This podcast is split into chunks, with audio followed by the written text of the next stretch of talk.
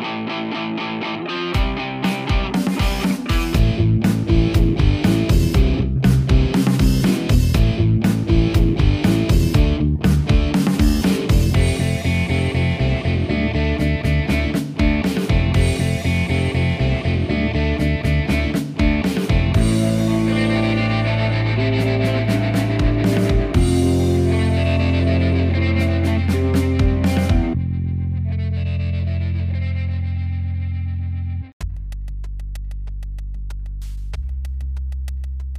Bienvenidos al Aftershock, este es el episodio número 68.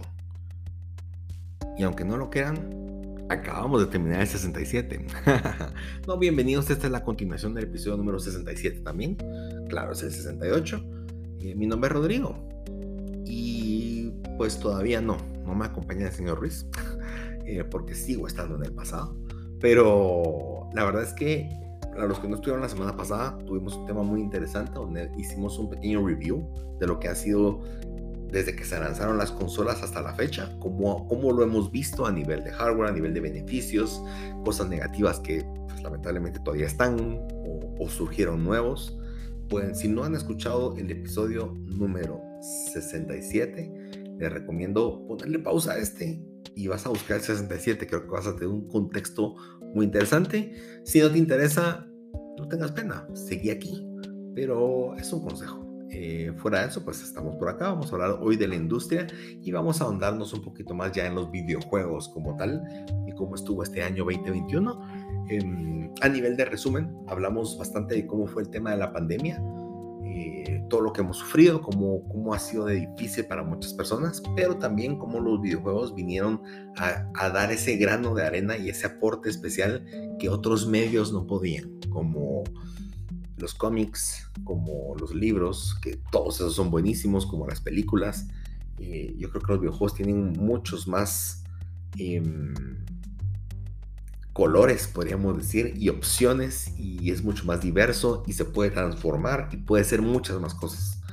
Y, cómo es que afectó también en la salud el que mucha gente pudiera enfocarse a jugar, ya sea de forma social o personal, alcanzar un reto y estar con ese enfoque que muchas veces una película no te puede dar o una serie. Puede ser algo que estás viendo de fondo, pero emocionalmente no siempre te, no siempre puede ayudar positivamente al manejo de tus emociones. Entonces, este encierro en, en, la pandemia que hemos tenido también tuvo sus repercusiones en, nuestra, en nuestra psicología, en cómo lo vivimos, en nuestras emociones y demás. Y los videojuegos creo que tuvieron un punto muy importante. Entonces, a partir de eso, queríamos estudiar un poco cómo estuvo el año pasado. Eso es lo que hemos venido hablando en el episodio número 67 y hoy continuamos. Em, hoy continuamos con un tema muy interesante y es el feeling next gen. Y hablamos del hardware, hablamos de beneficios, hablamos de servicios, pero ¿cómo se siente pasar a una generación nueva? ¿De verdad se sintió un cambio? ¿De verdad era necesaria esa nueva generación? ¿O será que con mi PlayStation 4, mi Xbox? Porque yo veo al Nintendo Switch y sigue muy bien. ¿Qué es ese feeling? Y el feeling no estoy hablando de cargas más rápidas, eso ya lo vimos. El feeling no es mejores gráficas, el feeling tiene que ser algo más, algo que tal vez no lo puedas palpar y, tal vez no lo puedas ni escribir, pero vamos a hacer lo posible acá. Em, primero que nada, el feeling Jane yo creo que son varias cosas. Número uno, un factor que creo que afectó mucho a los felices acreedores de un PlayStation o un Xbox Series X o es, es que no se vio un, un corte como en las generaciones pasadas. No se vio un hasta aquí llegó. Se vio un te ofrezco esto nuevo, pero lo viejito sigue estando ahí. Y me refiero a todas las versiones cross-gen de juegos.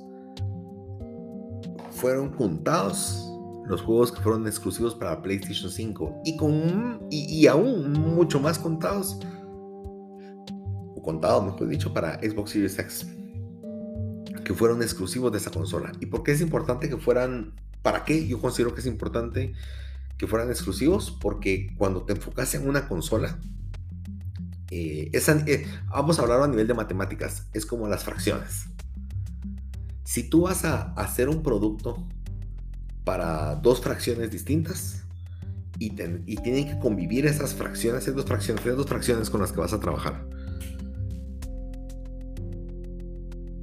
Todo va a depender y tu capacidad, en este caso tecnológica de las consolas, va a depender siempre de tu, de tu mínimo común denominador. Tu mínimo común denominador es ese en común, número en común, que es el más bajo. Entonces, ¿qué pasa? Yo tengo un procesador, yo tengo una capacidad de 10 teras, de 10 teraflops en el PlayStation 5, por poner un ejemplo. Y tengo una capacidad de 1.8 teraflops en el PlayStation 4. En el base, en el, en el PlayStation Pro es de 4.8. 4.2, perdón. Entonces, ¿qué pasa? Sí, yo puedo hacer modelos. Yo sé que las gráficas de Play 4 son muy decentes, muy buenas. Em, y yo sé que tengo muchas más capacidades en el Play 5. Pero si yo estoy desarrollando un videojuego, yo tengo que asegurarme de que corra en el mínimo común denominador, que es el PlayStation 4 base. Yo no puedo sacar un juego cross-gen si no corre en el más bajo, en el menos potente. Entonces, a nivel gráfico, a nivel de modelos gráficos, a nivel de escenarios, a nivel de geometría, a nivel de texturas básicas, no todas las más fuertes, tiene que ser consistente. Yo tengo que poder tener la misma experiencia en las dos consolas. Entonces, cuando yo defino qué es lo que quiero hacer con mi juego, yo voy a tener que diseñar, oígame bien, diseñar el juego y el alcance que va a tener el juego con lo que el PlayStation 4 me permite. Lo mismo con el Xbox. Pero enfocamos a una consola. Entonces, el juego va a existir y va a tener que funcionar bien en PlayStation 4. ¿Qué pasa? Entonces, bien, ahora viene, bueno, ya tenemos la plantilla que corren. Este, el juego va a ser este. Muchos alegan, no, pero es que sí se puede porque hay cosas que puedes mejorar. Sí. Entonces, ¿qué pasa? Limitantes. Bueno, en PlayStation 4, 30 cuadros, porque ni modo, no, no puede correr más, imposible. Bueno, tranquilos, subámosles en el PlayStation 5, 60 cuadros. Eso para mí no es nueva generación. Siguiente. ¿Qué más? Resolución. Ah, este corre 1080p. Tranquilos el de Play 5 a 4K. Ok, ¿qué implica que corra 4K? Bueno, las gráficas tienen que mejorar, en especial las texturas, porque es lo que vas a ver primero. Entonces, bueno, entonces si usamos un archivo de un kilobyte para la textura de un block en el PlayStation 4, vamos a usar unas texturas de 100 kilobytes con mejor resolución, mejor imagen, etcétera, para que tenga una mejor textura ese block en el otro. Perfecto. Sí, por la, sí, mejores cambios, sí. Pero el block no hace que sea un juego de nueva generación. O estoy mal. Entonces, ¿qué pasa? Ese, ese tipo de, de mejoras son mejoras gráficas. Va, no, que el PlayStation tiene control. Ah, bueno, perfecto. Entonces, este gatillo no hace nada en este. Pero entonces cuando apretes el gatillo en el PlayStation 5 va a tener esta sensación de tal característica. Perfecto. Ahora, ¿qué sucede? Eso es bueno, pero esa, esa sensación que te va a dar el DualSense en la nueva generación no puede tener algo especial que, que afecte el gameplay, porque entonces ya difiere la consola pasada. Oh, ahí viene el problema principal. Porque estás teniendo que mantenerte a una mecánica en la cual, no, ese botón es para disparar. Bueno, va a disparar. No es que pongámosle en el Play 5 la opción para que si apretas poco eh, tenga una animación distinta, pero o que dispare balas de tal tipo. Pero si apretas más duro, que curiosamente eso pasó en, en, en Returnal, que dependiendo qué tan fuerte o hasta dónde llegaba tu, tu cómo presionabas el gatillo, usabas un arma distinta. Entonces, en ese escenario en particular, en el PlayStation 4 no puedes. Tendrías que hacer una alternativa. Por ejemplo, apache el botón, otro botón y más este va a, jugar, va a usar esa otra arma. Que sí se puede, pero te quita la magia de poder, de poder idealizar otras mecánicas especiales alrededor del control que sí afecten el gameplay de forma integral. Y no solamente estoy, estoy hablando del gatillo porque tiene resistencia, pero ¿qué pasa con la, con eh, la vibración? ¿Qué pasa si yo quiero una mecánica en donde yo tenga que pasar un acertijo, por ejemplo, por las sensaciones definir si estoy caminando en agua, definir si estoy caminando en grama, que son sensaciones que el DualSense te puede dar. Si estoy caminando en roca o en cemento, cuando el DualShock no te lo da.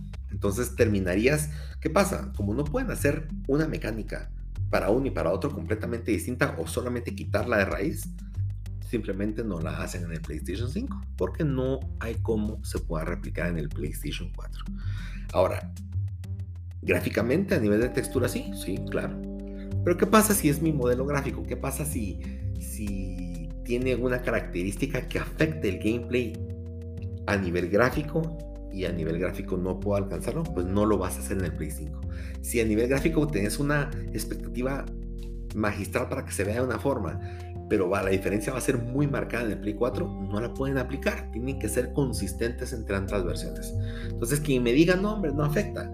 A mí lo que me está diciendo es, quiero seguir jugando juegos de generación pasada con gráficos un poquito mejores para mí eso no es la next gen. Entonces, para mí ese es un, un pero muy grande. Yo creo que lo vimos con pocos juegos. Returnal es uno donde sí, de verdad te ofreció cosas nuevas, distintas, y porque solo estaba en esa consola. Demon Souls no lo sé, pero entiendo que sí es muy bueno, no lo he jugado. Y Ratchet Clank, a pesar de que considero que se quedó corto, también te ofrece cosas que en el PlayStation 4 no era posible hacer. Eh, me preocupa que los juegos que vienen más adelante, todavía hay muchos importantes que tienen su versión de Play 4. Y aunque digan, no, casi no afecta. A mí cuando me dicen no afecta, lo que me están diciendo es no innovamos lo suficiente para aprovechar un PlayStation 5. No afecta al diseño original del mínimo común denominador, fijo. Pero en definitiva te va a afectar. Te va a afectar a lo que podría ofrecer la consola. Ahora bien, el niño llorón Rodrigo que quiere tener lo mejor, siempre tiene que también entender algo y es muy importante. Y es que hoy en el mercado hay 16 millones de consolas de PlayStation 5 y hay 114 millones de consolas de PlayStation 4. Son muchas más, 7 veces más consolas y usuarios. Entonces, ¿qué sucede? Si yo quiero generar plata, pues lo más sensato es, le voy a vender a donde hay más gente. Ahora, podría parecer egoísta, y sí lo siento un poco, pero cuando aterrizas un poco el tema te das cuenta que en una pandemia donde posiblemente un God of War, un Horizon y un Gran Turismo 7 sí estaban planificados para ser específicos, y al ver que no iban a poder suplir la demanda de consolas de PlayStation 5, y, no es porque quieran vender más necesariamente, sino miremos lo al consumidor. Yo me imagino la mesa redonda y decir, miren, yo quiero, hay, hay 20 millones de usuarios que quieren jugar Gran Turismo 7. Y, Horizon, quieren jugar Horizon. Pero el problema es que no vamos a tener 20 millones de consolas vendidas de PlayStation 5 cuando salga Horizon y vamos a dejar a 4 millones o a 5 o los que sean sin poderlo jugar y no tenemos cómo darles un PlayStation 5. Y en ese momento dijeron, bueno, hay que pensar en el consumidor, porque una cosa es jugar la mejor versión y otra cosa es decirle a tus clientes leales, mira, si no tienes la, la mejor consola que no te puedo vender, no, lo puedes, no puedes jugar ese juego que tanto amas y tanto querés y que venís esperando hace 5 años. Es cuando, cuando llego a la realización en, o analizo es, ese contexto y me pongo en los pies de un director de PlayStation y no es que lo quiera justificar, tal vez hubiera habido más opciones. Digo, bueno, si hoy no tuviera un PlayStation 5 y yo quiero jugar Horizon y no, me, y, no quiero que me spoileen y no quiero esperar un año a que venga la, a que consiga mi consola, pues bueno, prefiero que me lo ofrezcas en PlayStation 4 con peores gráficas y tal vez sin todas esas bells and whistles como dirán en Estados Unidos o campanitas y silbidos y cosas lucitas bonitas que podría tener el nuevo. Bueno, tocará esperar. Sí, no estoy de acuerdo. Sí, yo siento que como dueño de un PlayStation 5 me siento que me están me, están limitando disfrutar lo que podría estar limitando, eh, disfrutando por tener una versión pero tengo que tener un poco de empatía por los que no han podido tener su consola, ya sea porque no se las pueden vender o porque no tienen la plata, que es también completamente válido. Entonces, cuando son franquicias tan grandes, en este caso God of War, Horizon y Gran Turismo 7. Entonces, llega un punto donde empato. No estoy de acuerdo, pero entiendo. Sigo queriendo que haya una versión exclusiva de estos juegos para PlayStation 5 y que tenga todo lo que pudiera haber tenido. Pero también entiendo que es más importante el arte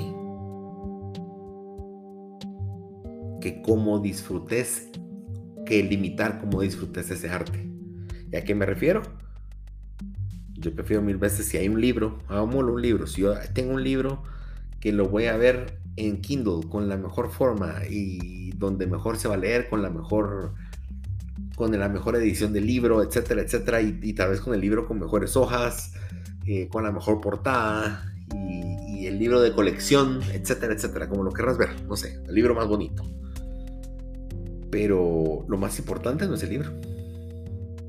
Lo más importante es lo que relata el libro. Y si es importante, y, si alguien va a dejar de leerlo porque no puede comprar el libro, pero va a comprar una versión de papel más sencillo, sin pasta dura, la historia que está dentro es la misma, la narrativa que está dentro es la misma, esa historia es lo mismo. Creo que no importa. Creo que podemos aceptarlo. Y creo que la forma más sensata es decir, sí, sí, es lo, que tiene que hacer. Ahora, si Sony de verdad está detrás queriendo generar más plata, pues el rato es cierto. Pero no me compete. Cuando entiendo y tengo empatía por los, por los que tal vez tienen la plata, no pueden y simplemente no tienen un PlayStation 5 y aman Horizon, sí, PlayStation 4 es lo necesario y es justo. Procedamos. Entonces, a veces es necesario, aunque es una crítica, y es cierto, no estoy aquí para idealizar la forma de solucionar este problema que tienen con las consolas y poder distribuir más. Pero eh, hay cosas importantes que vamos a seguir viendo más adelante. Vamos a tocar un tema importante también. Siguiente. ¿Hay suficientes juegos que justifiquen la Next Gen? Yo creo que juegos que justifiquen una nueva generación, hoy no hay.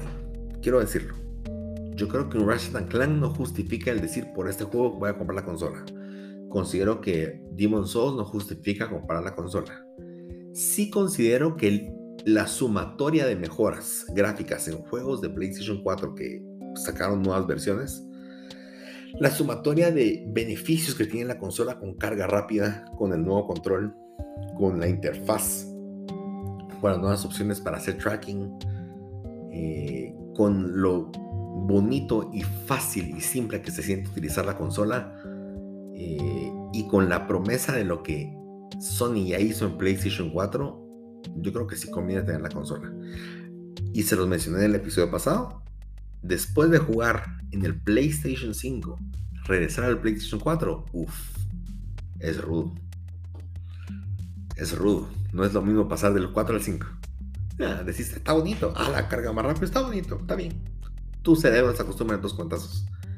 Pero bajar de PlayStation 5 a PlayStation 4, hasta yo digo, no puede ser que sea tan lento. Y empezás a pensar con ideas conspiratorias de, fijo, le bajaron la velocidad. Fijo, lo hacen para que me pase el siguiente.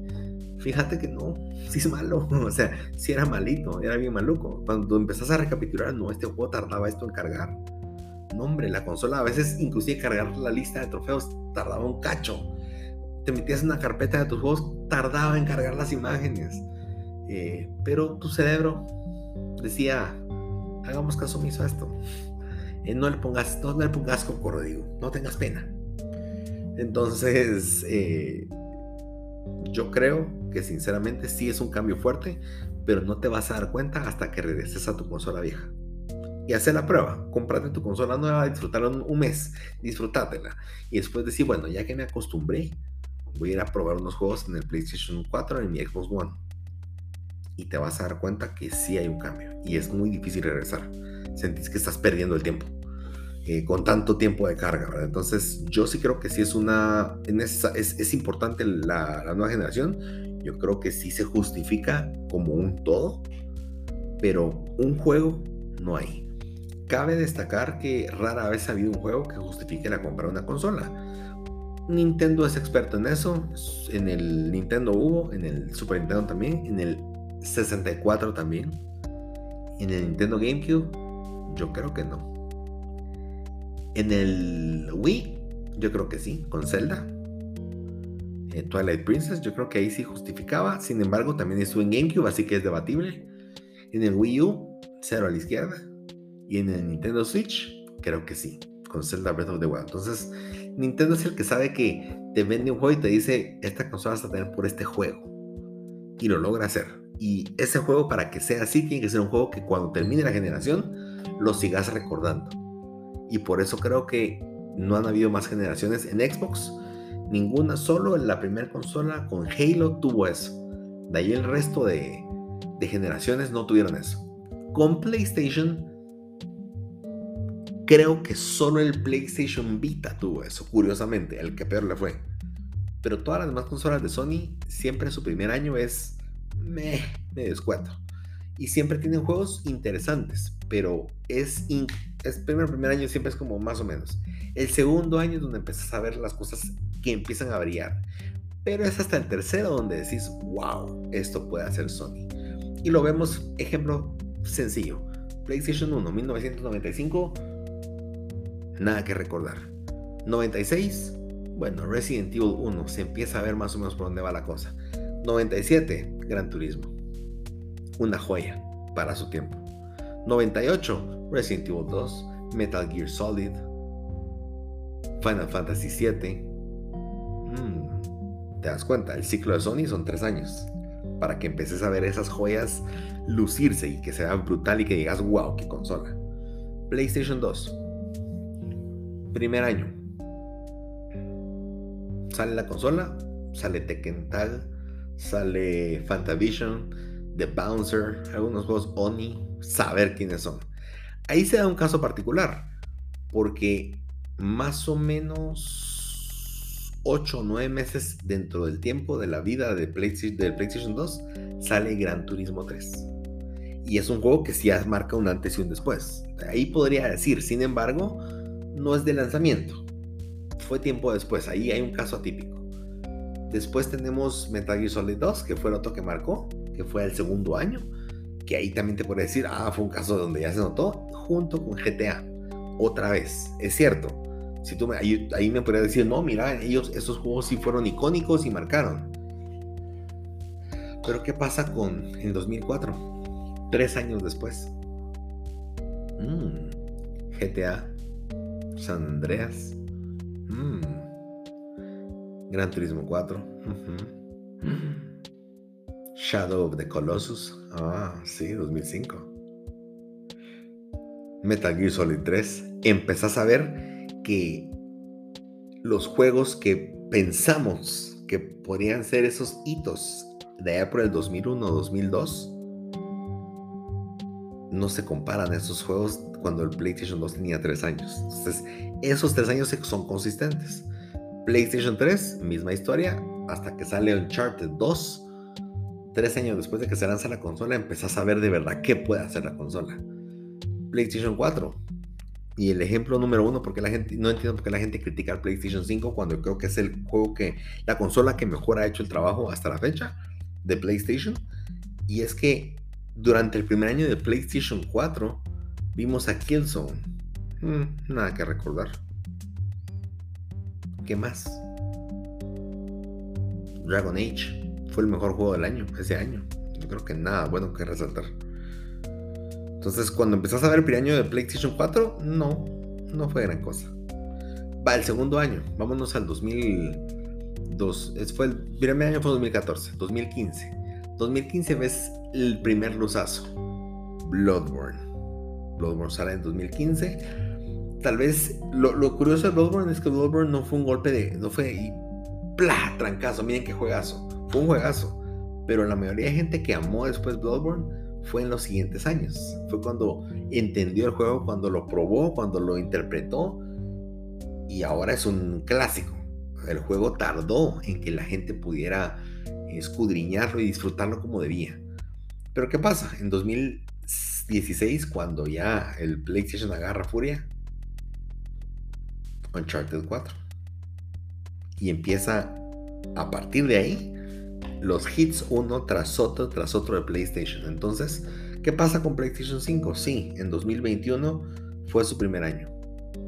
Sin embargo, y, y, podrás decir Ratchet Clank no es gran cosa, pero te puedo decir que la suma entre Ratchet Clank, Miles Morales, eh, Demon Souls, Returnal, inclusive metamos a Kena ahí, a Deadloop, es mucho mejor de cualquier otra cosa que haya habido en cualquier generación pasada de PlayStation en su primer año.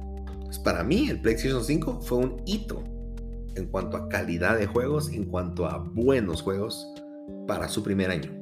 Pero yo no espero un Uncharted 4 de la calidad, un The Last of Us todavía. Eso tiene que pasar un tiempo para que se cocine la nueva tecnología.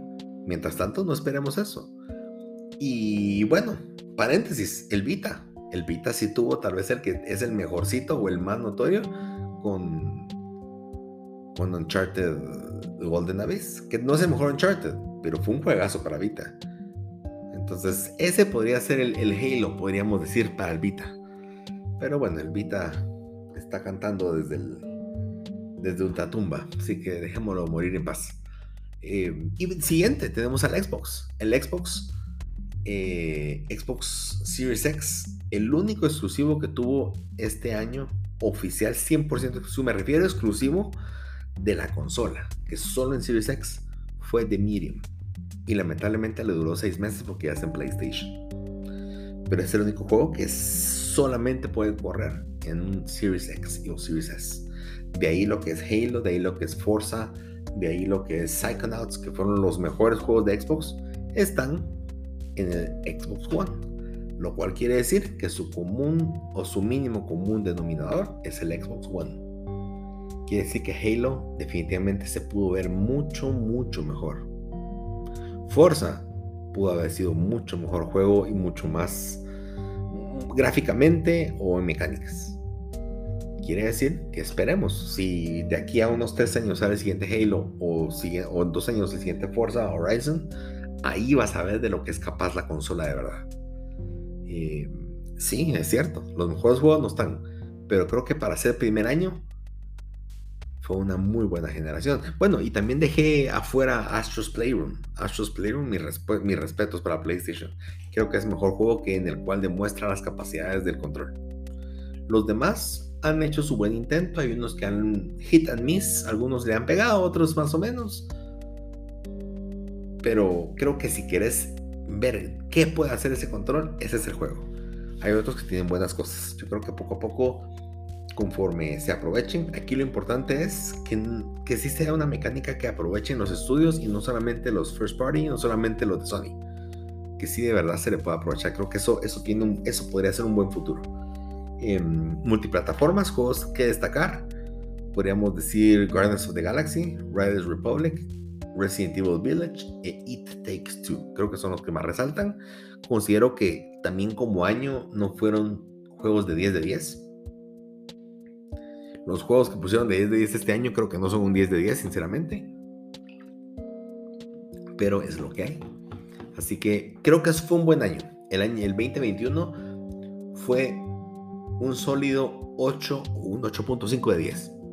Que eso no es nada malo eh, tal vez de vez en cuando, dependiendo de la perspectiva de cada quien, llegaría a un 9. Pero es un buen año. Usualmente yo calificaría los primeros años de las otras consolas como un 7 o un 6. Entonces hoy creo que fue una gran victoria. Y en Nintendo creo que tal vez fue el más flojo. Y no porque tuviera juegos malos, pero creo que no tuvo nada tan relevante. Lo más importante fue Metroid Dread, Zelda Skyward Sword y Mario City World, que al final es una reedición. Eh, y bueno, ¿hay algún juego que digamos define esta generación al día de hoy? Yo creo que mi respuesta es un contundente no. Yo creo que no hay nada que digas esto es la nueva generación. Yo creo que muchos tienen pinceladas de lo que va a ser la nueva generación o tienen partes.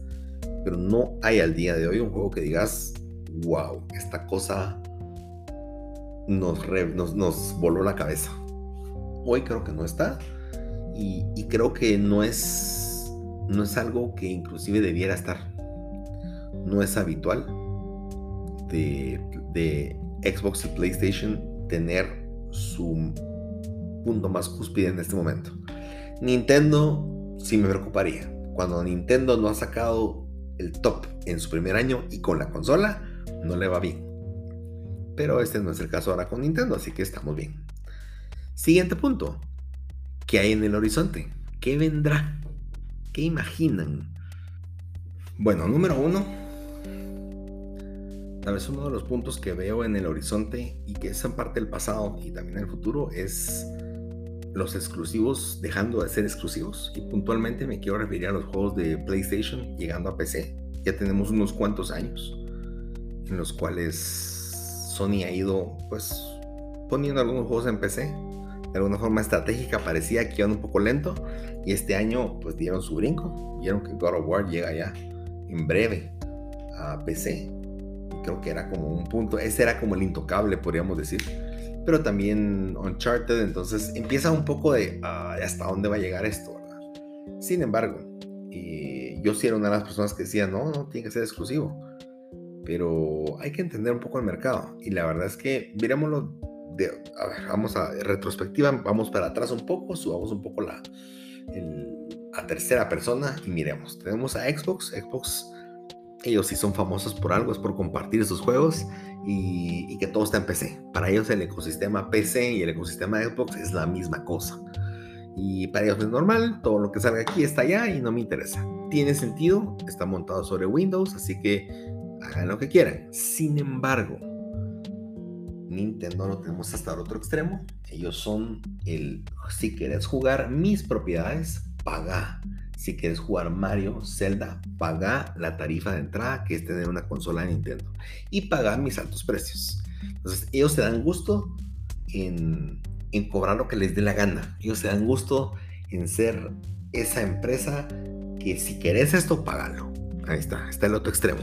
Y Xbox es el contrario, ahora con servicios es, ¿saben qué? Páguenme una cuota anual de casi un juego, de un juego más o menos, unos 60 dólares en este caso serían 100 dólares, y jueguen lo que quieran. Lo cual muchas veces podría parecer, habría que entender un poco más si no demerita el valor de sus propiedades. Porque no estás pagando, no estás llegando a decir quiero tal cosa. Estás pagando un servicio y esa cosa va a estar ahí. Ese Halo va a estar ahí disponible siempre. Ese, bueno, no sabemos si siempre. Forza Horizon va a estar ahí. Entonces, son formas distintas de verlo. Ahora, ¿Nintendo tiene necesidad de moverse? No, porque ellos venden. ¿Para qué van a cambiar su modelo? ¿Xbox tiene necesidad de moverse? Ellos sí, porque ellos no estaban vendiendo tanto como hubieran querido. Ellos estaban en tercer lugar, si lo quieres ver así en la guerra de consolas, como le dicen vulgarmente. Ellos iban perdiendo.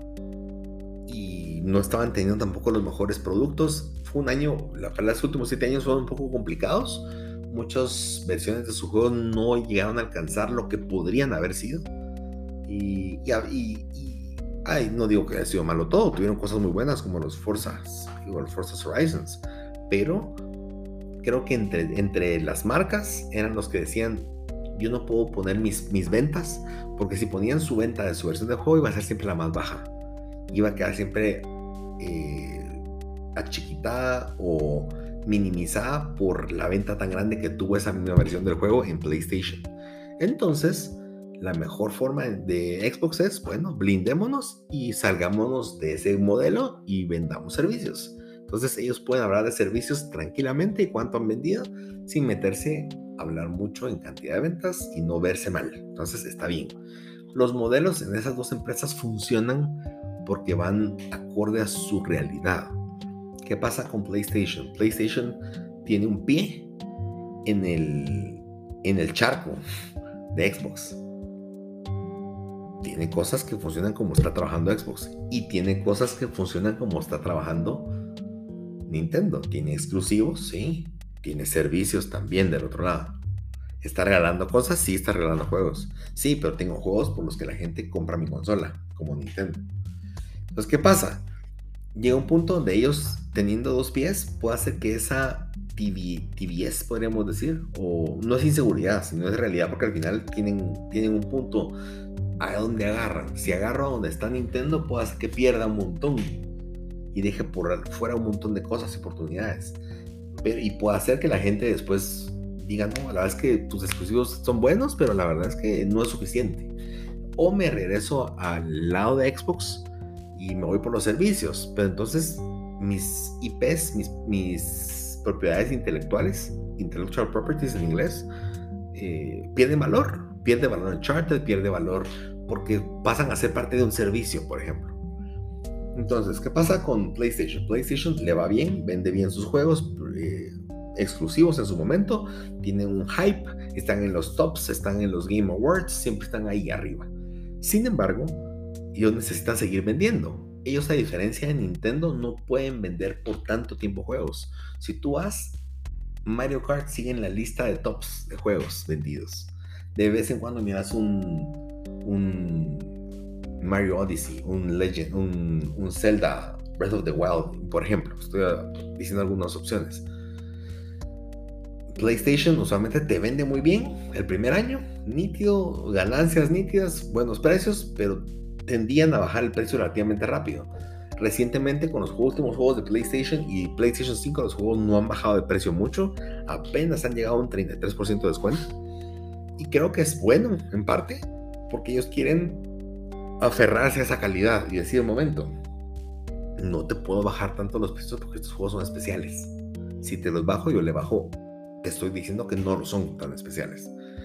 Entonces PlayStation se queda en un punto intermedio en el cual, ok, el problema es que pasan dos años y mis juegos dejan de vender. O cuando venden, se quedan en un precio tan bajo que no logro, que no logro no logro mantener ese revenue stream, esa, esa, esa línea de ingresos estable y dependo de estar sacando juegos nuevos cada año y eso no es un tan buen negocio. Es un negocio bueno, pero puedes hacer mucho más con lo que tienes. Entonces, ¿qué pasa? Viene PlayStation y, y empieza a probar, pilotear, poner y sembrar juegos en PC. Siembra Days Gone, viene, siembra Death Stranding y les fue bien. No es por decir nada, pero les fue bien. Vendieron al menos un millón que de otra forma no iban a ver ese millón. Estamos hablando de un millón de, de copias a 50, 60 dólares porque no han estado en oferta. Entonces, ¿fue un buen movimiento? Económicamente creo que sí. Segundo, eran juegos que ya no estaban siendo relevantes en la consola, no que no fueran buenos, pero eran juegos que estaban ya a 20 dólares en oferta. Entonces, si puedo volverlo a vender a 60, ¿por qué no? Esa es una. Pero entran en el, riesgo y en el juego en el cual las personas que están jugando en PC digan, ¿y para qué quiero un PlayStation entonces? Y creo que es donde, esa es mi suposición, creo que la estrategia es que las personas conozcan las propiedades intelectuales, las franquicias de Sony y digan, wow, qué increíble estuvo God War. Me encantó God of War el otro año que salga. Bueno, este año, Dios mío, estamos en 2022. Este año, en unos días que salga God of War, van a venir ellos y van a decir, wow, quiero jugar God of War 2. ¿Y cómo lo puedes jugar? Solo está en PlayStation. Claro, ellos van a saber por, pueden tomar dos puntos. O esperan porque fijo va a llegar a PC eventualmente. O dicen, bueno, no me aguanto. Fue tan bueno el 1 que quiero jugar el 2 ya. Y me compro un PlayStation 5 o un Play 4 en su caso, dependiendo si hayan. Eh, entonces ahí, ahí vemos una característica o una dinámica distinta en la cual podemos, o sea, Sony podría abarcar más. Y creo que su estrategia, conforme más la he pensado, más, más le voy viendo un poco de sentido. Sin embargo, no tengo la certeza que esa sea su estrategia. Tal vez simplemente quieren vender más y ya estuvo y no tienen pensado nada de esto. Pero asumo que Nintendo, que Nintendo, escúcheme, asumo que PlayStation es inteligente y, y toma en cuenta esto, ¿no? Eh, sería muy interesante ver un poco más de números, ver cómo se desenvuelven. Sin embargo, me preocupa que muchos juegos de PlayStation 5 de esta primera línea de primer año pareciera que ya están listados en, lo hablamos hace, hace, varias semanas, en un listado de Nvidia, eh, que vienen para el PC y ahí es donde viene el riesgo. Si de verdad empiezan a traerlo todo o no esperan el momento adecuado o suficientemente alejado del lanzamiento de PlayStation, puede hacer que la gente diga, no hombre, ¿para qué compramos juegos en PlayStation? Sí, en unos meses va a salir. Y el problema de PC es que es la consola en donde reina, no es consola, es la plataforma en donde reina la piratería. Entonces, en PlayStation pues por supuesto hay piratería en Play 4, pero tiende a verse menos porque perdés muchas cosas. En cambio en PC tenés muchos workarounds o formas como darle vuelta al sistema para no depender de los servidores de PlayStation. Te montas en tu propio servidor y qué te importa que sea una, una copia eh, del juego pirata si igual estás poniéndole mods, igual estás jugando en tu propio servidor y qué te importa. Entonces creo que puede canibalizar el mercado y puede canibalizar, es el riesgo que canibalice sus propias propiedades y que se les pierda valor también. Entonces, pero me parece interesante la posición de las tres marcas, cómo están afrontando esto y que cada una tiene su propio problema y su propia forma de, de idear cómo lo van a hacer, ¿verdad? Entonces, de ese lado creo que eso, eso me tiene un poco qué, qué va a pasar. Em, siguiente tenemos el, el, PlayStation VR 2. ya sabíamos que existía el PlayStation VR, el año pasado lo, lo mencionaron y han habido unos rumores, algunos comentarios, pero acaba de ser el CES, donde presentan toda la nueva tecnología para el año 2022, muchas empresas. Y Sony pues vino, pues también presentó su carro híbrido, pero hoy vamos a hablar de la consola. Presentó su PlayStation VR 2, que originales, oficialmente le pusieron ese nombre. Eh, ¿Quién lo hubiera imaginado? Si todas sus consolas son numeradas, pues también este, ¿no? Entonces tienen su PlayStation VR 2 y anuncian, número uno, eh, juegos. Tenemos a Horizon Call of the Mountain que pues lo acaban de anunciar. La verdad es que se ve, se ve muy bien, se ve original. Pareciera más como un tipo vas a Jurassic Park y vas a conocer eh, qué hay en el, en, el mundo de Horizon en primera persona. No parecía que haya mucha acción, pero creo que suena interesante visitar el lugar y si se va a ver también como aparenta, mm, podría ser, suena bien. Segundo, eh, tenemos a Cub Life Alex. Eh, este juego no lo anunciaron, este es un rumor por parte de que lo anunciaron también en la página psu.com o playstationuniverse.com eh, en donde posiblemente estaban en discusión para que este juego estuviera para el lanzamiento de PlayStation VR 2. Cabe destacar, con unos granitos de sal, este juego es exclusivo de Valve. Valve es dueño del, del Vive, es un competidor de PlayStation VR. Sin embargo, ya salió hace más de un año. Y pues aquí, aquí, podría invertirse lo que platicamos de la estrategia de PlayStation con juegos de PC. Que os digan, no, quiero poner mi, mi, este juego especial que es bueno en tu VR, que claro, va a traer gente también.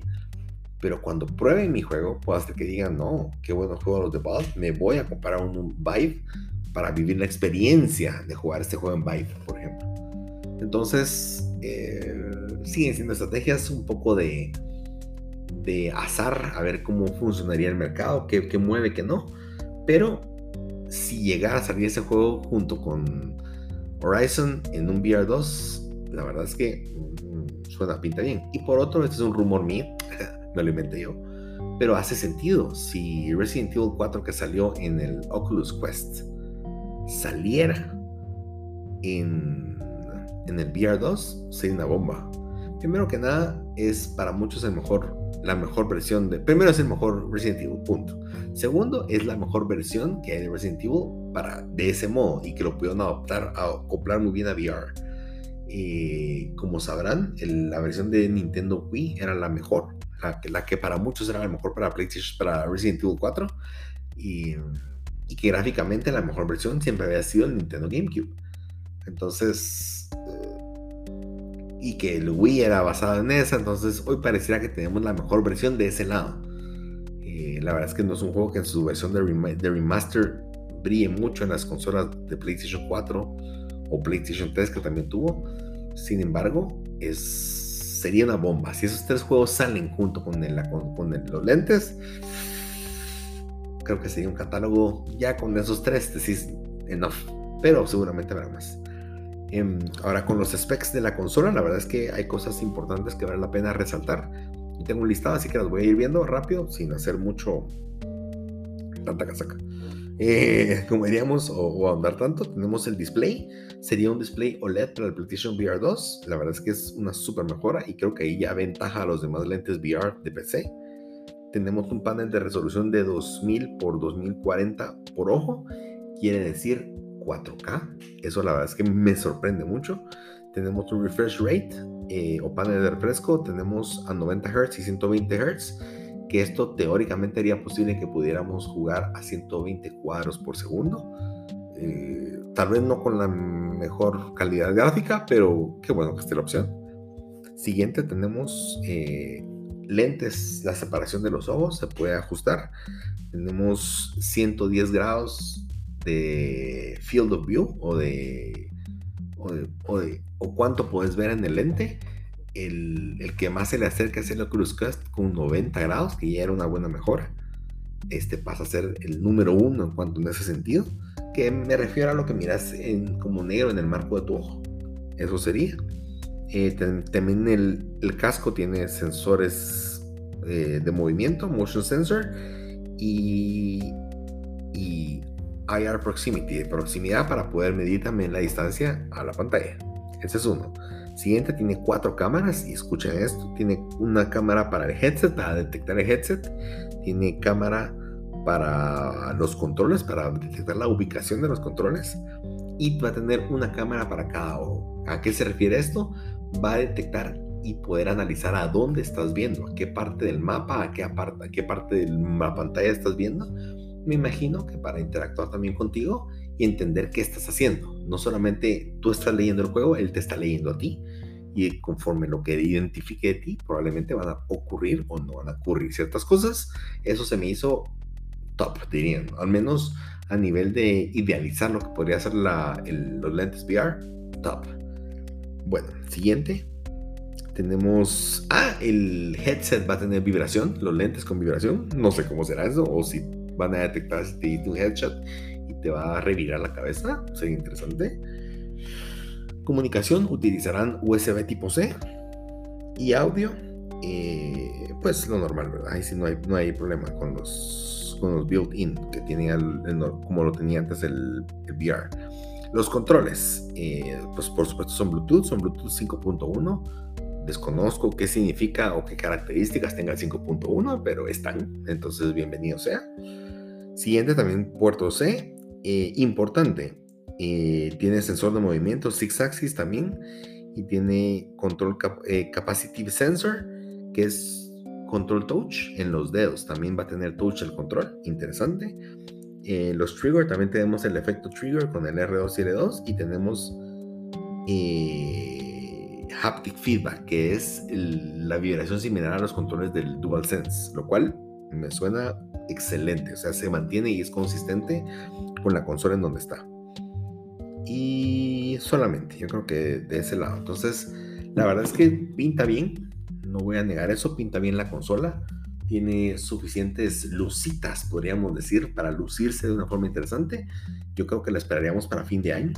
seguramente, si fue presentado ahorita, sí. Es para fin de año. Precios. No hay precios. Eh, el Oculus Quest cuesta 200 dólares.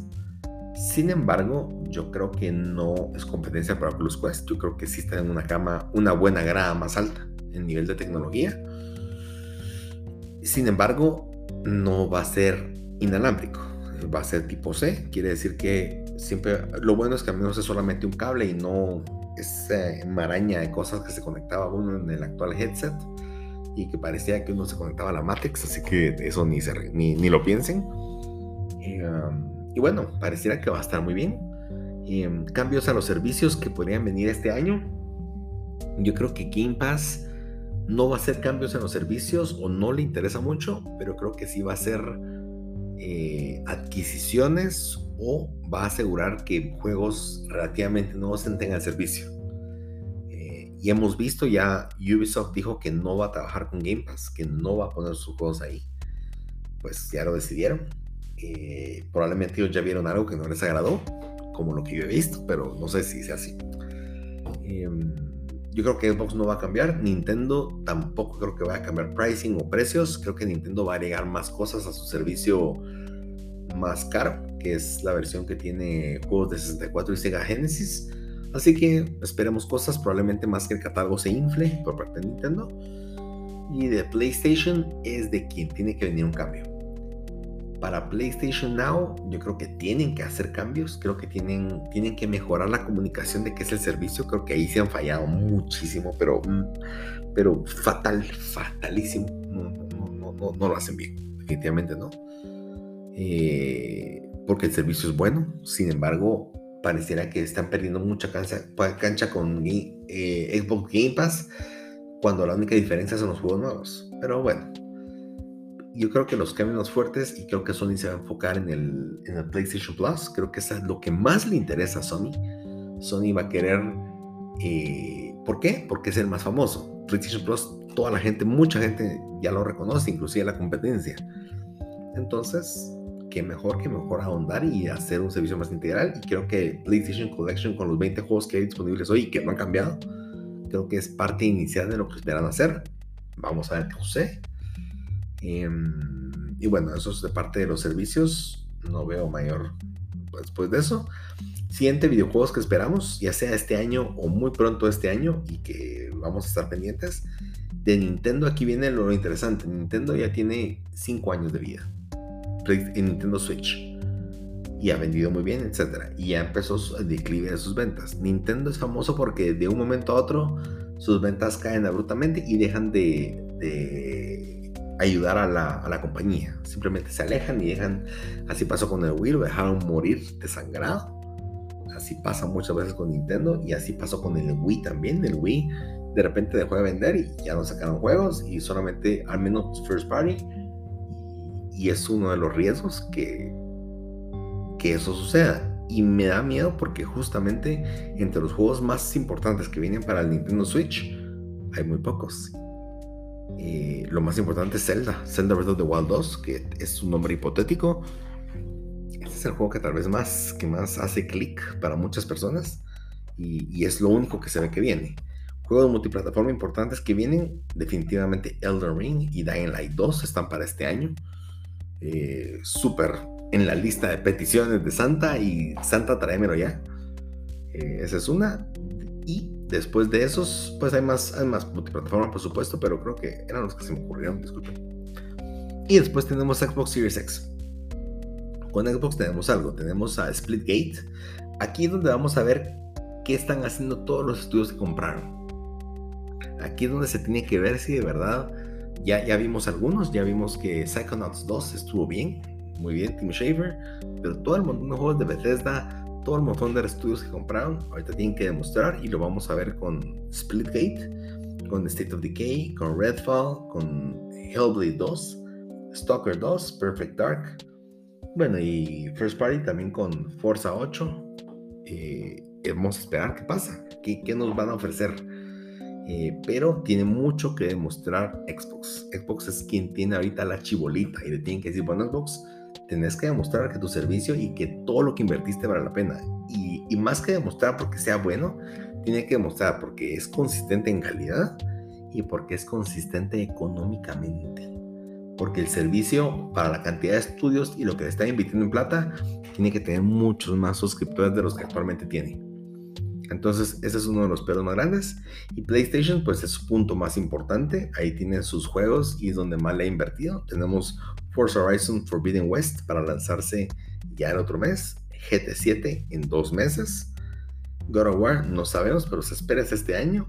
Y hay un rumor muy grande de que el remake de The Last of Us sale este mismo año, junto con un remaster de The Last of Us, The Last of Us 2.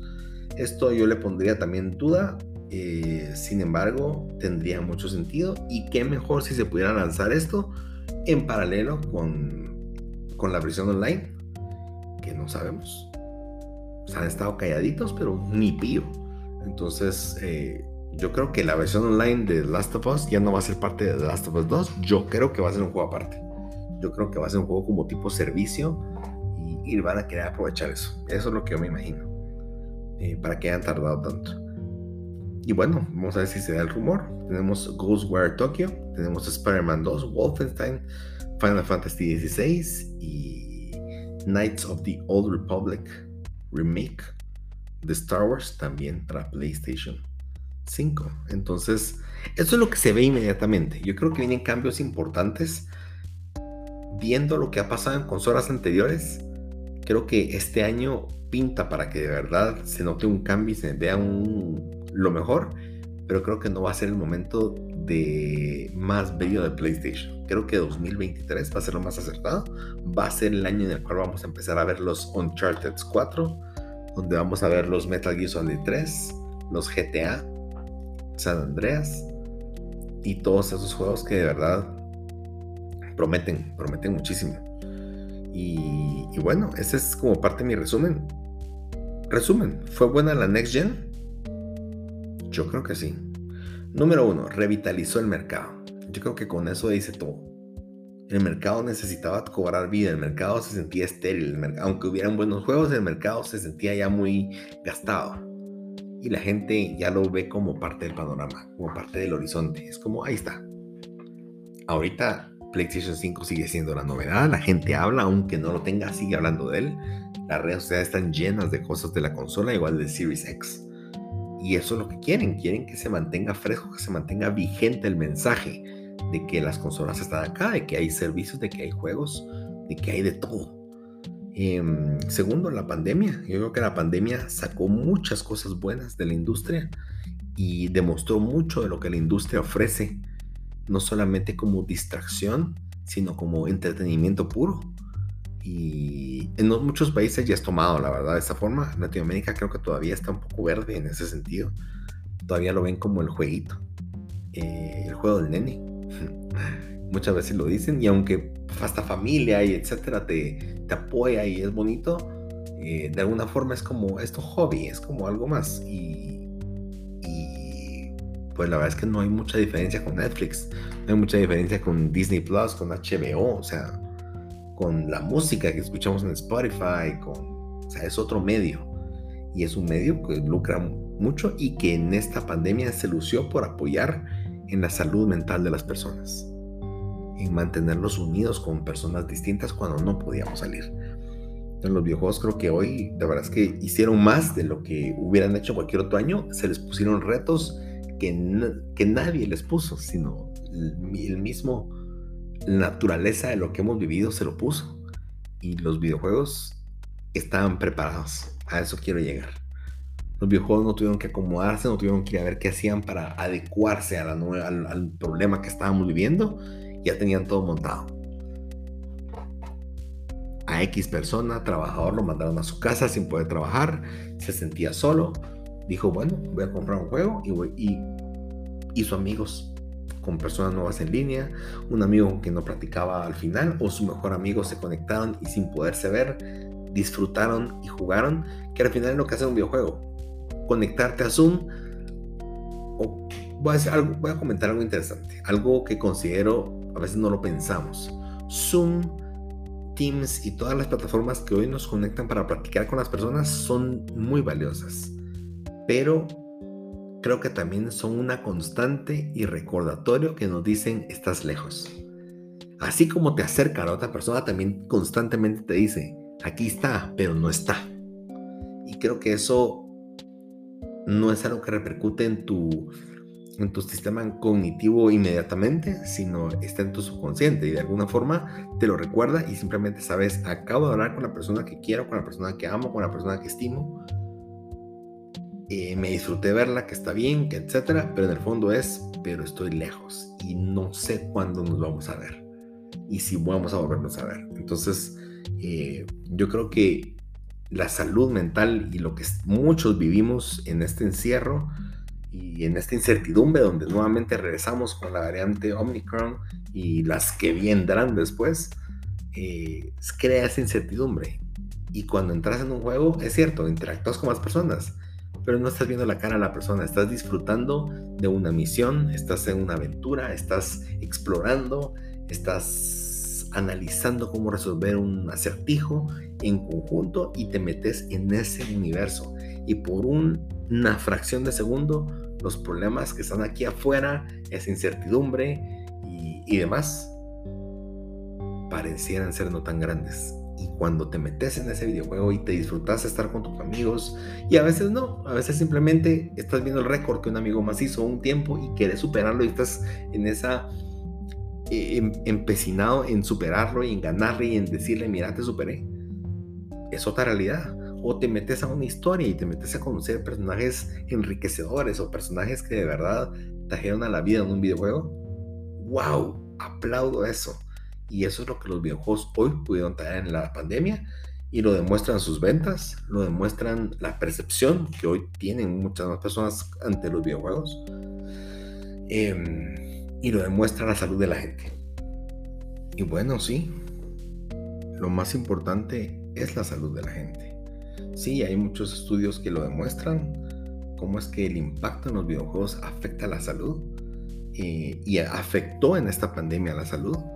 No tengo ahorita los links, pero tan pronto los tengas sería interesante compartirlo y dialogarlos también y platicarlos. Pero los videojuegos pueden ser tanto y lo fueron.